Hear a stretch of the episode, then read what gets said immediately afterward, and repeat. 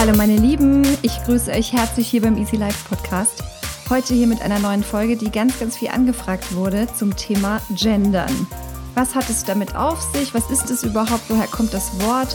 Was verbinden wir damit? Wie wird die öffentliche Diskussion geführt? Und vor allem ganz wichtig für mich, was macht Gendern im Gehirn? Welche Bilder entstehen?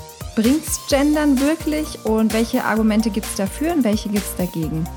Das und viel mehr bei dieser Folge. Ich freue mich jetzt sehr auf euch und wir legen los. Heute soll es um Gendern gehen.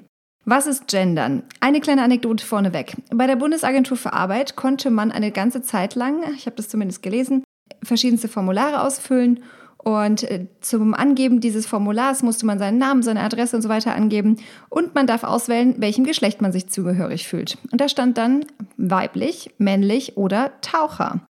Und das gab es, also es war ein kleiner Bug, also ein kleiner Fehler im System. Woher kam der?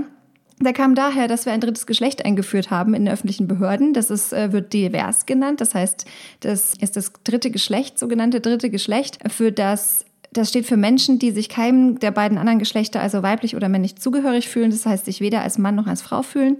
Und dieses diverse oder divers wurde im System fälschlicherweise übersetzt, nämlich ähm, mit Taucher.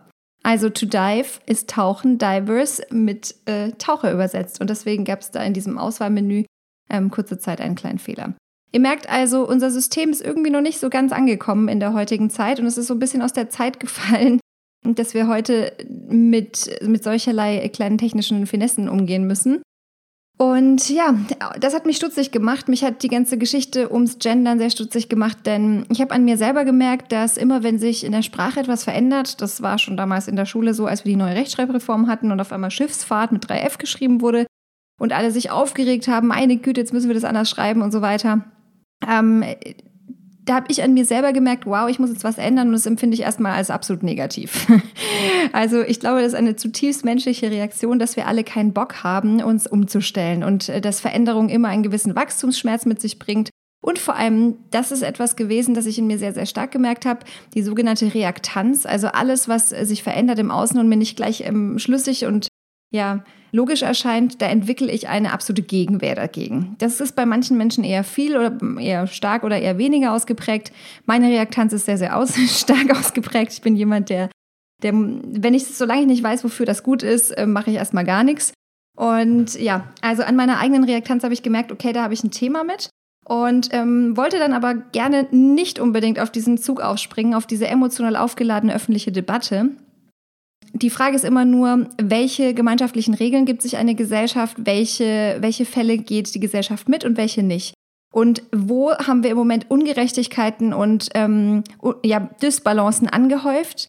Und wo ist es einfach, ja, wo müssen wir neue Wege gehen? Denn wenn wir ein Problem haben in unserer Gesellschaft, und da bin ich zutiefst von überzeugt, dann sollte es so sein, dass wir, auch wenn es vielleicht Reaktanz gibt, also wenn es Änderungsschmerz gibt, dass wir eine Lösung finden. Und nachdem ich da immer sehr wissenschaftlich rangehe, habe ich erstmal in der Empirie gesucht. Das heißt, ich habe mir ein Buch gekauft und ein paar Paper durchgelesen. Das eine ging um den historischen Kontext. Das war quasi äh, Genderlinguistik im, ja, im Spiegel der Geschichte. Also Gender bedeutet eben, erkläre ich gleich, was das ist, aber das ist quasi das grammatikalische Geschlecht. Und ähm, ich habe mir angeguckt, ob es in der deutschen Sprache beispielsweise vorher schon gegendert wurde oder erst später, wie das im Laufe der Zeit gelaufen ist. Und ich habe mir aktuelle Forschung angeguckt zum Thema Gendern. Das heißt, ähm, da gibt es ganz tolle Arbeiten, denn wir haben ja in der deutschen Sprache gendern wir. Also es gibt quasi Dingen wird ein Gender, ein Genus zugeordnet, also ein grammatikalisches Geschlecht. Es gibt aber auch Sprachen, die nicht gendern, wie beispielsweise Englisch. Ähm, Gendersprachen sind zum Beispiel auch ähm, Französisch, Italienisch, Spanisch, ähm, Dänisch. Nee, Dänisch nicht, Entschuldigung, Niederländisch. So, und ich habe mir Vergleiche angeguckt, also von Sprachen, die gendern und Sprachen, die nicht gendern. Und ich habe mir angeschaut, ähm, Studien, wie unsere Kinder unsere Sprache wahrnehmen, welche ähm, Berufe sie sich zutrauen, ähm, wenn man gendert, wenn man nicht gendert. Ich habe ähm, Sprachversuche angeguckt von Menschen, die Reaktionszeiten messen und so weiter. Und in all diesem Sammelsurium an Informationen, die ich gewonnen habe, habe ich gemerkt, einerseits, das Thema ist wahnsinnig komplex und Andererseits, es lohnt sich, sich da mal durchzuwurschteln. Und an der Stelle möchte ich euch heute einen kleinen, kurzen Überblick geben. Ich kann natürlich in der Kürze der Zeit nicht in, in völlig äh, in die Details vieler Bücher und ähm, Studien eintauchen. Aber für mich einfach mein kleiner, ja, straighter Durchmarsch durch die Fakten, die für mich wichtig waren auf dem Weg zu einer Lösung. Und ähm, ja, warum sollten wir gendern? Das ist quasi die große Frage oben drüber. Oder sollten wir überhaupt gendern? Jetzt zuerst, bevor wir diese Studien angucken, möchte ich mit euch klären, was heißt denn Gendern? Gendern kommt vom lateinischen Wort Genus und ähm, das wird dem Wort Sexus gegenübergestellt. In der deutschen Sprache ist der Genus das, oder fangen wir mal mit dem Sexus an. Sexus ist das biologische Geschlecht. Also ich bin eine Frau, ich identifiziere mich als Frau, ich habe ein weibliches Geschlecht. Dazu gibt es noch das Gegenstück, das ist dann männlich und Menschen, die sich beiden Geschlechtern nicht zugehörig fühlen, haben jetzt ähm, in unserer Entsprechung in der Sprache das divers bekommen.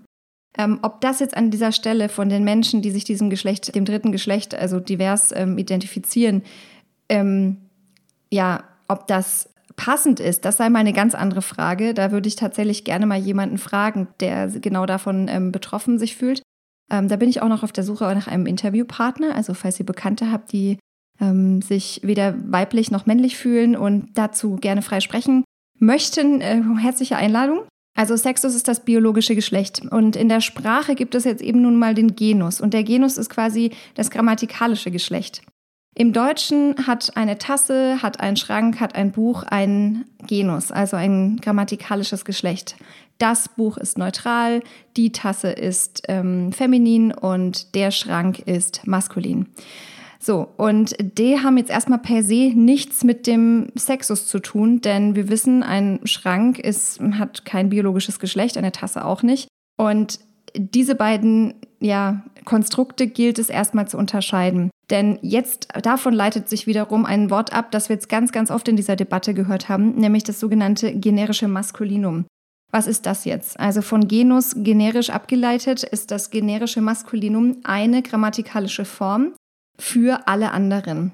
Wenn ich sage der Physiker, dann steht das generische Maskulinum für den Physiker und die Physikerin. Und warum ist jetzt diese Verquickung von Genus und Sexus passiert? Nun, zum einen war es, wenn wir in die Historie gucken, und da kommt der historische Bezug dazu, ganz lange so, dass das generische Maskulin zwar für beide stand, also im weitesten Sinne, wenn ich sage der Physiker, der Dichter, der ähm, Forscher, stand das auch für die Forscherinnen, für die Dichterin und die, äh, die Physikerin. Aber dadurch, dass diese Berufe oder diese Rollen oft von, also mit hoher Dominanz, also mit annähernd 100 Prozent von Männern ausgefüllt wurden, konnte das generische Maskulinum lange Zeit niemanden ausschließen. Denn unsere Rollenbilder haben dazu geführt in unserer Gesellschaft, dass in diesen Berufszweigen oder in diesen, ja, in, in diesen Positionen oft nur Männer saßen. Der Arzt, der Anwalt, der Richter, der Bauer, der. Und da komme ich schon zur allerersten Krux dieser ganzen Debatte und die wird uns jetzt immer wieder begegnen. Sprache ist ein Abbild unserer Rollenbilder und zwar der Regeln, die sich unsere Gesellschaft selbst auferlegt. Unsere Rollenbilder sind im Prinzip sowas wie ein, ein Rahmen, eine Brille, ein Template, ein, ähm, eine Schablone, durch die wir auf die Welt blicken. Und unsere Rollenbilder haben lange Zeit dem entsprochen, dass in den verschiedensten Positionen nur Männer saßen. Von dem her konnte das generische Maskulinum über Jahrhunderte niemanden ausschließen. Und tatsächlich in den Berufen oder in den Positionen, in denen lange Zeit auch Frauen vorherrschten, wie zum Beispiel Händler, Händlerin, Bauer, Bauer, Bäuerin, da wurde auch früher schon gegendert. Also da gab es zwei Formen. Es gibt Texte aus dem 13., 14., 15. Jahrhundert, also quasi spätes Mittelalter, frühe Renaissance. Da findet man Texte, da steht Kofiller und Kofillerin, das heißt so viel wie Händler und Händlerin. Übrigens die Primärquelle zu diesem Buch, die habe ich damals bekommen, als ich ein Video geguckt habe. Ein sehr, sehr gut zusammengefasstes Video von Quarks ähm, zum Thema Gendern. Das würde ich an der Stelle auch in der Infobox verlinken, weil es ist sehr zu empfehlen. Also das heißt, im historischen Kontext und in unserem historischen Rollenbild war es so, dass lange Zeit das generische Maskulinum völlig ausreichend war und da, wo es quasi nicht ausreichend war, da gab es auch die weibliche Form. So, was ist jetzt passiert im Laufe der Jahrhunderte? Im Laufe der Jahrhunderte hat sich unsere Gesellschaft sehr verändert und unsere Sprache nicht unbedingt im selben Tempo mit. Und da crashen heute eben Welten aufeinander. Denn wenn wir jetzt heute ein Beispiel nehmen wie Erzieher, Kosmetiker, Anwalt, Arzt, dann haben wir nun mal das Thema, dass in diesen ganzen Berufszweigen nicht nur ähm, 50 Prozent Wahrscheinlichkeit auch Frauen sind, sondern in bestimmten Berufszweigen sogar Frauen dominieren, wie zum Beispiel die ersten Beispiele Erzieherin und ähm, Kosmetikerin. Also der Kosmetiker und der Erzieher sind mit, ich glaube, äh, bei Erzieher sind es 94 Prozent, bei Kosmetiker sind es 97 Prozent Frauen. Das bedeutet einerseits, wir müssen uns natürlich um unsere Rollenbilder in der Gesellschaft Gedanken machen. Wie möchten wir, dass auch Gleichberechtigung äh, herrscht, was die, das Ergreifen von Berufen angeht? Auch da gibt es natürlich eine Eigenselektion, denn ähm, ob Gleiches erlaubt ist und äh, völlig auch anreizgleich ist für Männer, diese Berufe zu ergreifen oder für Frauen bestimmte Berufe zu ergleichen, gibt es ja eine Selbstselektion. Das heißt, ähm, die Geschlechter haben auch ja tendenziell unterschiedlichere Interessen. Aber jetzt kommen wir weg vom Rollenbild, denn ansonsten wird es zu kompliziert. Wir gehen zurück zur Sprache. Da müssen wir nun jetzt einfach mal ran. Da müssen wir gucken, okay, dass diese Sprache zu den Rollenbildern, die sich nun mal verändert haben, nunmehr passt. Und da haben wir ein ganzes Stück aufzuholen. Und nachdem wir jetzt den historischen Bezug geklärt haben, einmal zu meiner Lieblingsfrage, was macht Gendern im Gehirn? Dazu müssen wir einen kleinen Exkurs machen. Was verarbeitet unser Gehirn? Unser Gehirn verarbeitet eigentlich nur Bilder und Emotionen. Bilder könnten Symbole sein, es können Fotografien sein, es sind aber im Prinzip alles sind es Visualisierungen, also eine Präsenz im visuellen Kortex in unserem Hirn, also quasi, das sind Abbildungen, Bilder. Das Hirn verarbeitet Bilder, Eindrücke könnten wir auch sagen. Und ähm, Gefühle und Gedanken sind dann das, was das Gehirn daraus macht. Und wir legen auch in einer Art Archiv, also unserem Unterbewusstsein, unserer Gedächtnisleistung, alles in Bildern ab. Das merkt man daran zum Beispiel, dass wenn wir einen Geruch aus unserer Kindheit in, in die Nase bekommen, irgendwie einen Milchreis, den unsere Mama immer gekocht hat oder irgendwie Zimtsterne an Weihnachten, dann sind sofort wieder diese Bilder präsent. Das heißt, unter diesem Gefühl, unter diesem Geruch legen wir das Gefühl und das Bild ab. Und so funktioniert unser Gehirn im Prinzip wie eine riesen Bilderdatenbank. Warum Gerüche so unfassbar schnell uns Bilder ins Gehirn rufen, hat damit zu tun, dass der Riechnerv und der Bereich der quasi Riechinformationen verarbeitet ganz nah am äh, limbischen System, also am Fühlhirn und an dem der Stelle sind, wo unsere, ja, wo unser Archiv sozusagen sitzt. Also Gerüche sind immer noch richtig schnell dabei, wenn es darum geht, ähm, ein Bild in unserem Kopf entstehen zu lassen. Also unser Gehirn verarbeitet Symbole und Bilder und dadurch dadurch können wir alles, was numerisch oder, also numerisch im Sinne von Zahlen ist oder alles, was sprachlich geschrieben ist oder was wir sprechen, das kann, das wird in Bild umgewandelt. Und jetzt haben wir die große Preisfrage. Was sagt die Empirie dazu? Welche Bilder verursachen Gendern und welche, welche Bilder verursacht nicht gegenderte Sprache? Und jetzt nehmen wir unser Lieblingsbeispiel Kosmetiker und Erzieher. Es gibt Studien dazu, ich werde euch die verlinken. Welche Bilder macht das im Kopf? Und das hat man getestet anhand der Reaktionszeiten von Menschen. Also wir machen ein Beispiel. Das ist ein Experiment, das ist ähm, genauso mit verschiedensten Probanden durchgeführt worden. Da hat man geguckt, er hat den folgenden Satz vorgelesen auf einer, oder nicht vorgelesen, sondern auf einem, ja, auf einem Computer gezeigt. Und danach gab es quasi einen, ja, einen Folgesatz. Und dieser Satz, da wurde gefragt, ob der Folgesatz den ersten Satz ähm, sinnvoll komplettiert und dann ein Auswahlfeld mit Ja und Nein. Und die Reaktionszeit wurde gemessen, bis die Menschen Ja oder Nein gedrückt haben. Und natürlich auch, ob sie Ja oder Nein gedrückt haben. Aber ihr werdet gleich sehen, was das aus sich hat, wenn ich euch den ersten Satz vorlese. Ein Beispiel. Erster Satz. Die Sozialarbeiter liefen durch den Bahnhof. Zweiter Satz. Wegen des schönen Wetters trugen mehrere der Frauen keine Jacke. Ist der zweite Satz eine sinnvolle Fortsetzung des ersten, ja oder nein? Alle Probanden in diesem Versuch haben Ja gedrückt. Allerdings, die Reaktionszeit ist signifikant unterschiedlich. Also die Sätze, die quasi mit Frauen im zweiten Satz fortgeführt wurden, da war die Reaktionszeit zwei bis dreimal so hoch wie die Reaktionszeit, wenn wir den zweiten Satz mit einem Mann, also die Männer trugen wegen des schönen Wetters keine Jacke, ähm, vollendet haben. Das heißt, irgendwie scheint uns diese weibliche Form in Bezug auf den Sozialarbeiter zu irritieren. Und das ist natürlich nur ein kleines Mosaikteilchen, welche Bilder in unserem Kopf entstehen. Dazu gibt es noch einen ganzen Haufen mehr. Von einer möchte ich euch gerne noch berichten, und zwar Beispiel HR im Bereich Human Resources oder Mitarbeiterwerbung. Da gibt es mittlerweile sehr gute Studien dazu, wie viele Frauen und Männer sich bewerben auf gegenderte und nicht gegenderte Stellenanzeigen. Ein Beispiel. Wir suchen eine Softwareentwicklerin oder einen Softwareentwickler. Oder wir, unter, wir suchen eine Softwareentwicklerin. Wir suchen einen Geschäftsführer oder eine Geschäftsführerin. Wir suchen einen CEO. Diese Unterschiede, die kann man natürlich mittlerweile messen. Und es führt mich auch gleich zu der Art des Genderns. Da gibt es nämlich große Unterschiede, möchte ich aber im nächsten Schritt darauf eingehen. Auf alle Fälle in diesem Beispiel sehen wir auch immer wieder, dass wenn wir gendern, dass mehr Bewerbungen von Frauen eingehen, dass diese Frauen im Bewerbungsverfahren auch häufiger zum Zug kommen. Das heißt, auch die Wahrscheinlichkeit steigt, dass sie die Stelle wirklich bekommen. Und das erhöht sich vor allem, wenn wir tatsächlich feminisieren. Also das ist eine Art des Genderns, wo wir die männliche und die weibliche Form komplett ausschreiben. Also analog zu Softwareentwicklerin, Softwareentwickler oder Anwältin, Anwalt oder ähm, Erzieherin, Erzieher. Das ist das Zweite, was ich euch gerne mitgeben wollte. Und das dritte Beispiel, und das berührt mich wirklich am allermeisten im Herzen, ist unsere Kinder.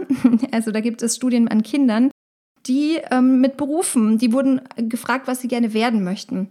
Und Kinder, gerade aus Sprachkontexten, die nicht gendern, trauen sich tendenziell und auch empirisch belegt mehr zu typisch stereotyp männlich besetzte Berufe zu ergreifen, als in Sprachen, in denen gegendert wird. In Sprachen, in denen nicht gegendert wird, sind auch Frauen häufiger unternehmerisch tätig, treten häufiger als Gründerin auf und sind häufiger berufstätig. Also, das heißt, unsere Kinder, die haben auch dieses Rollenbild, das mit der Sprache einhergeht, verinnerlicht. Und das kann man sehr gut vergleichen in den gegenderten und nicht gegenderten Sprachen. Das mag natürlich auch andere Effekte haben. Ne? Soziokulturell ist England ein anderes Land als Deutschland oder Frankreich ein anderes Land als Dänemark oder als Norwegen oder als die Niederlande. Aber diese Effekte, diese sozioökonomischen Effekte wurden berücksichtigt. Das heißt, da wurden gute Gruppen ausgesucht, die ähm, möglichst in vielen Parametern konstant gewesen sind, damit man eben den Effekt der Sprache untersuchen kann. Kann ich nur sehr empfehlen, es war ein sehr gutes Studiendesign. Genau, also ihr merkt, Sprache hat eine gewisse Macht und es hat eine Symbolkraft. Und da sind wir wieder beim Thema Rollenbild. Sprache ist ein Abbild unserer Rollenbilder. Und wenn, und, und wenn wir gendern, dann entstehen andere Bilder im Kopf. Das heißt, wenn wir als Erzieher in die Welt hinausgehen und sagen, ich bin Erzieher und wir identifizieren uns als Mann, dann hat das eine gewisse Aussagekraft, die Konsistenz wirkt. Wenn eine Frau hinausgeht und sagt, ich bin Erzieher, dann scheint uns das zu irritieren. Dann scheint uns das wahrlich zu irritieren. Wir fassen zusammen. Die Sprache, die bei uns ein generisches Maskulinum verwendet, steht nicht für alle. Uns irritiert es, wenn das generische Maskulinum auch Frauen einschließt. Frauen werden sichtbarer, wenn wir gendern. Frauen ergreifen häufiger typisch männlich dominierte Positionen, wenn wir gendern in Bewerbungsverfahren. Und Kinder trauen sich typisch ähm, stereotype Jobs der anderen Geschlechter zu, wenn gegendert wird. Also, das heißt, es sind schon einige Pro-Argumente fürs Gendern. Einmal, welche Arten des Genderns es gibt, und da würde ich an der Stelle kurz einsteigen. Es gibt die Variante, dass wir feminisieren. Das heißt, wir machen aus, ähm, wir suchen eine, einen Lehrer. Ähm, in der Bewerbung machen wir, wir suchen eine Lehrerin oder einen Lehrer. Das heißt, wir schreiben die männliche und die weibliche Form komplett aus. Wir suchen eine Studentin oder einen Student für unsere Unternehmen. Wir suchen eine Anwältin oder einen Anwalt für unsere Kanzlei. Das ist das eine. Das andere ist, wir können neutralisieren. Wir können neutrale Formen finden. Da gibt es ein paar, die sind, würde ich sagen, eingängig, wie zum Beispiel Studierende oder Lehrkraft oder Medienprofi oder sowas in der Art.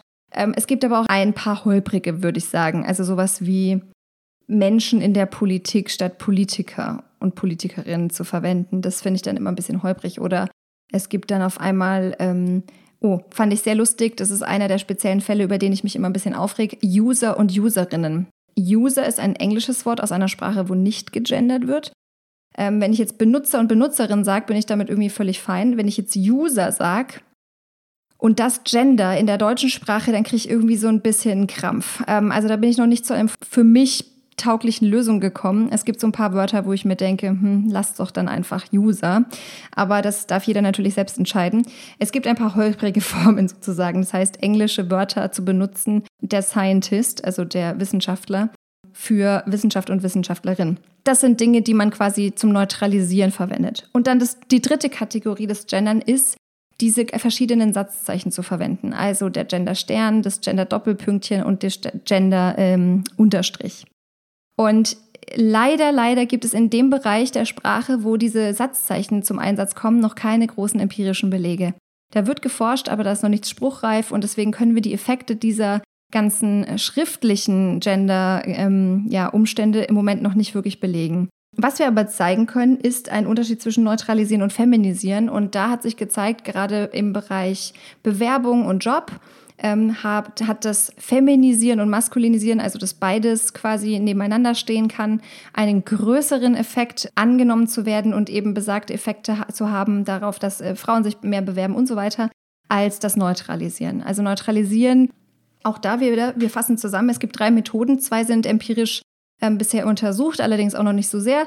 Und eine, da können wir noch keine Aussage treffen.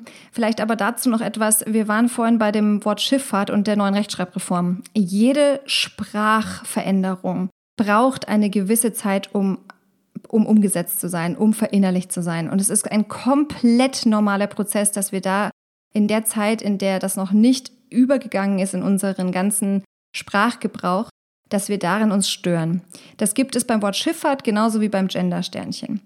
Jetzt ist die große Preisfrage. Im Moment ähm, höre ich immer wieder, ja, das stört meinen Lesefluss. Ähm, würde ich jetzt für meinen Lesefluss auch exakt genauso sagen. Die Frage ist nur, ist das höhere Gut, dass wir das verwenden, es wert, dass es mich eine Zeit lang stört, bis es mich dann nicht mehr stört?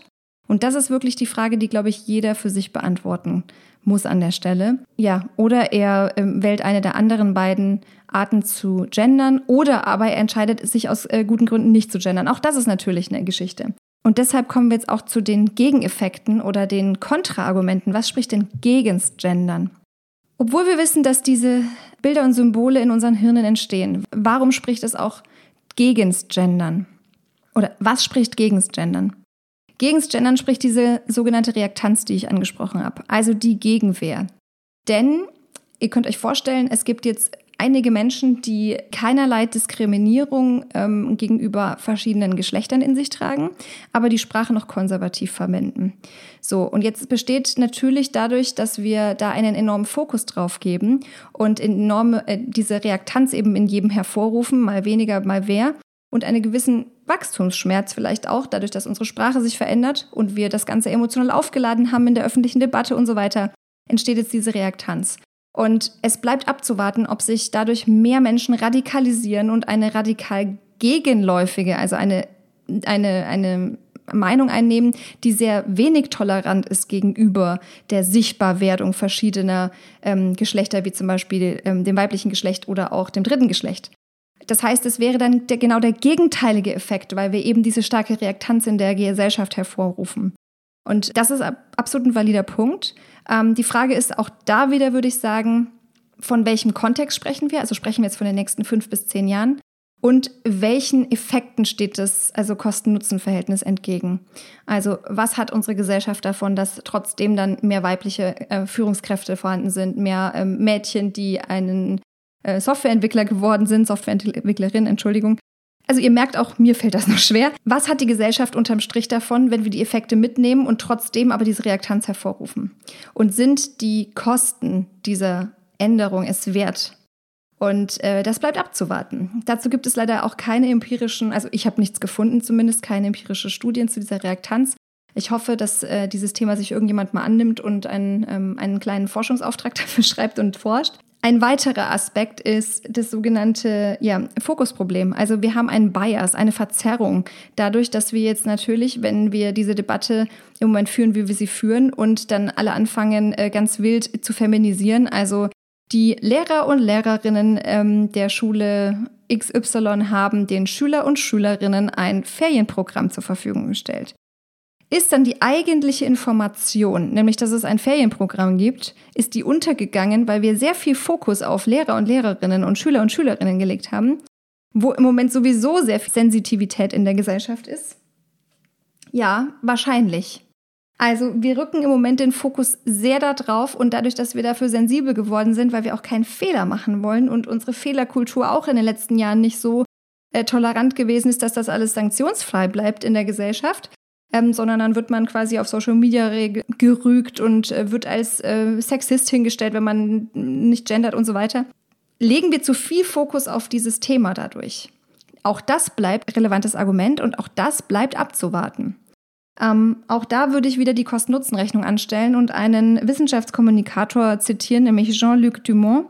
Der gute Mann hat damals gesagt, ähm, es geht immer um die Ratio zwischen dem Signal und dem Rauschen. Also die Information, die ich transportieren will und dem ja, Rauschen, dem Stören, das das begleitet. Und diese Ratio sollte möglichst niedrig sein. Das heißt, die Information sollte mit wenig, möglichst wenig Rauschen umgeben sein. Und das steht natürlich nun der Verdacht im Raum, dass gerade dieser Fokus auf das viele Gendern, auf diese vielen Geschlechter, das Rauschen erhöht.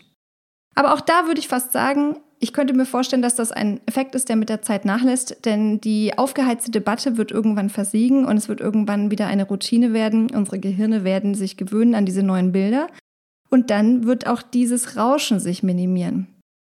Das wäre jetzt mal meine Prognose. Von dem her ein, ein Gegenargument, das man sich mal auf der Zunge zergehen lassen kann und dann für sich entscheidet, wie viel von dem Rauschen man einbaut und wie viel nicht.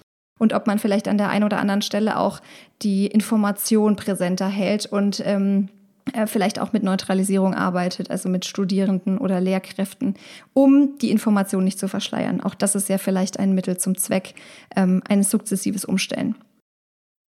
Ja, einige sehr gute Studien. Gender Stereotype Effects on Speech Processing habe ich gelesen. Ein ganz tolles äh, Werk, das würde ich euch gerne auch verlinken. Lest da gerne mal rein. Verschiedenste Vergleiche von Gender- und Nicht-Gender-Sprachen. Ich würde gerne schließen mit einer kleinen Zusammenfassung und noch einmal dem Hinweis darauf, wir stecken in einem nicht in einem Dilemma der Sprache, sondern in einem Dilemma der Rollenbilder. Und das ist etwas, das äh, wir nur als Gesamtgesellschaft beantworten können mit ähm, Werten die Basis unserer Demokratie bilden, nämlich, dass wir frei und gleich sein sollten und dass, ähm, wenn wir Diskriminierungen und, und Privilegien in unserer Gesellschaft angehäuft haben, die durch zum Beispiel Sprache verstärkt werden oder erhalten werden, dann kann das eigentlich nicht im Interesse aller sein, weil wir chancengleich sein wollen für unsere Kinder, ähm, egal welchem Geschlecht sie sich zugeordnet fühlen oder welcher Herkunft, welcher Religion, welcher Hautfarbe und so weiter. Ja, zum Thema soziale Gerechtigkeit wird demnächst übrigens noch ein ganz tolles Interview auf diesem Podcast äh, gelauncht werden mit der guten Jess Mully. Ein ganz tolles Interview, kann ich nur wärmstens empfehlen an dieser Stelle.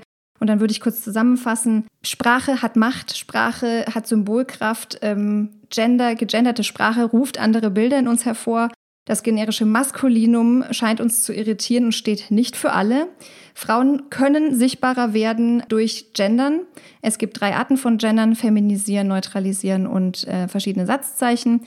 Zu Satzzeichen gibt es noch keine empirische Forschung, zu den anderen beiden gibt es Forschung, am stärksten ist feminisieren. Und genau, was aus der ganzen Gender-Debatte relativ weit rausbleibt, ist das dritte Geschlecht. Äh, Menschen, die sich, sich eben nicht äh, weiblich oder männlich fühlen damit würde ich sagen, haben wir einen ganz guten Überblick bekommen. Ich bemühe mich sehr, diesen für mich äh, sehr eindeutigen Fall, nämlich dass ich gendern werde, ähm, in Zukunft zu beherzigen. Auch ähm, habe da ja ein Nachsehen, wenn ich das an der einen oder anderen Stelle vielleicht noch nicht mit Bravo hinbekomme, sondern auch auf meiner eigenen persönlichen Reise bin, das zu implementieren und weiter zu verinnerlichen und meine inneren Symbole zu verarbeiten und zu verändern. Ich bin ganz gespannt auf das Feedback auf diese Folge, extrem. Wirklich, ich äh, sitze mit Popcorn heute Abend da, wenn diese Folge gelauncht wird und äh, freue mich auf, auf den ganzen Diskurs. Und dann wünsche ich euch einen wunderschönen restlichen Tag. Geht raus in die Sonne, sofern sie scheint. Ansonsten nehmt einen Regenschirm und geht raus in den Regen. Freut euch eures Lebens und macht's gut. Bis zum nächsten Mal hier beim Easy Life Podcast.